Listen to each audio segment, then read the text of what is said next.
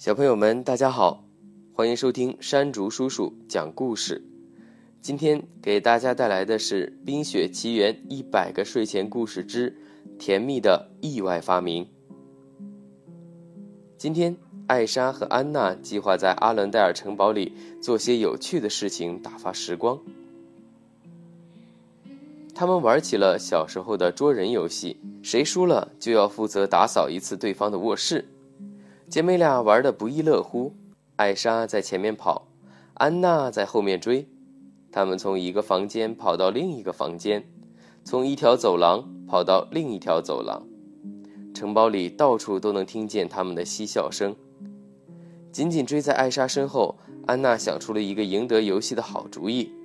她要把姐姐追进城堡的甜点屋。甜点屋里摆放着很多柜子和桌子，还有许多忙碌的厨师。这么多障碍一定能阻挡艾莎前进的速度。艾莎果然中计了，眼看要被安娜抓住，她迅速跑进了身边的甜点屋，安娜也立即追了进去。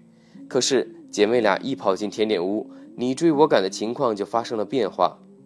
甜点屋中，勤快的女仆奥丽娜正在专心致志的工作，她一只手扶着碗，一只手奋力地搅拌着碗中香浓的巧克力酱。安娜。一跑进甜点屋，就闻见了巧克力的香味啊！巧克力，我的最爱，这个味道多馋人呐！安娜顾不上追艾莎，直直地跑到了奥丽娜的面前。由于太激动，她差点把桌子上装奶油的碗碰掉。公主殿下，小心别磕着，一会儿巧克力就做好了。不过一次不能吃太多。安丽娜慈爱地说。嘿嘿，科学家有研究表明，十个人里就有十五个人爱吃巧克力。安娜振振有词，调皮地说：“还有古老的谚语，不是也说了，巧克力是吃得到的幸福，巧克力是无言的安慰，还有每天一块巧克力，远离医生和忧虑。”哈哈，最后一句好像是公主殿下自己编出来的吧？谚语里说的可是苹果。奥丽娜被安娜的歪理逗得大笑。这时，艾莎跑过来对安娜喊道：“安娜，现在换我来追你了。”说完，她双臂向前一伸，计划用魔法变出一些小障碍困住安娜。